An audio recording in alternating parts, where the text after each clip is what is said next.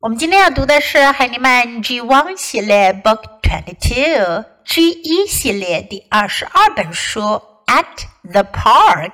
This is a non-fiction book，是一本非虚构的书。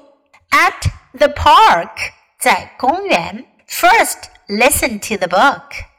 At the park, I am swinging at the park. I am jumping at the park.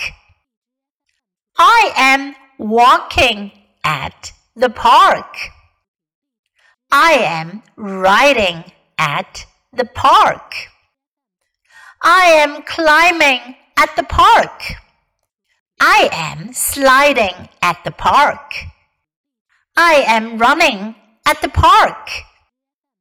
I am eating at the park.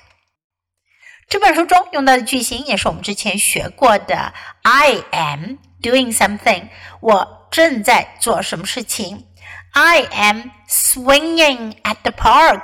注意到没有？在这里我们加了一个 at the park，表示在公园里我正在做什么。你也可以把 at the park 替换成其他的地方，比如像 I am swinging。in the garden，我在花园里 swinging。swing 是什么呢？荡秋千 swing。I'm jumping at the park. Jump 跳，am jumping 正在跳。Walk 走路，am walking 正在走路。Ride 骑车骑行，am riding 正在骑车，climb 爬，am climbing 正在爬。Look at this word climb c l i m b climb 注意到了没有？The letter b is silent in this word，在这个词当中呢，字母 b 是不发音的。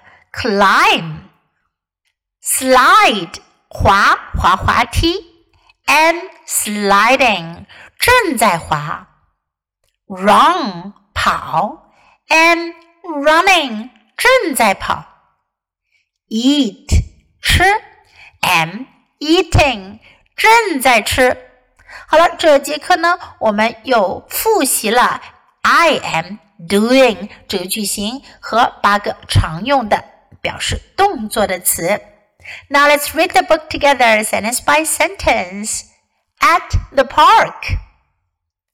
I am swinging at the park. I am jumping at the park. I am walking at the park. I am riding at the park. I am climbing at the park. I am sliding at the park.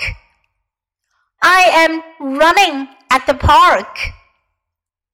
I am eating at the park. 小朋友们，What do you do at the park？如果你在公园，你会做什么事呢？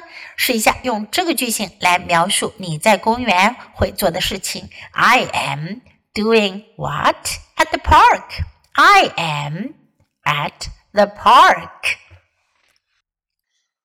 OK，今天的绘本我们就读到这里。Until next time, goodbye.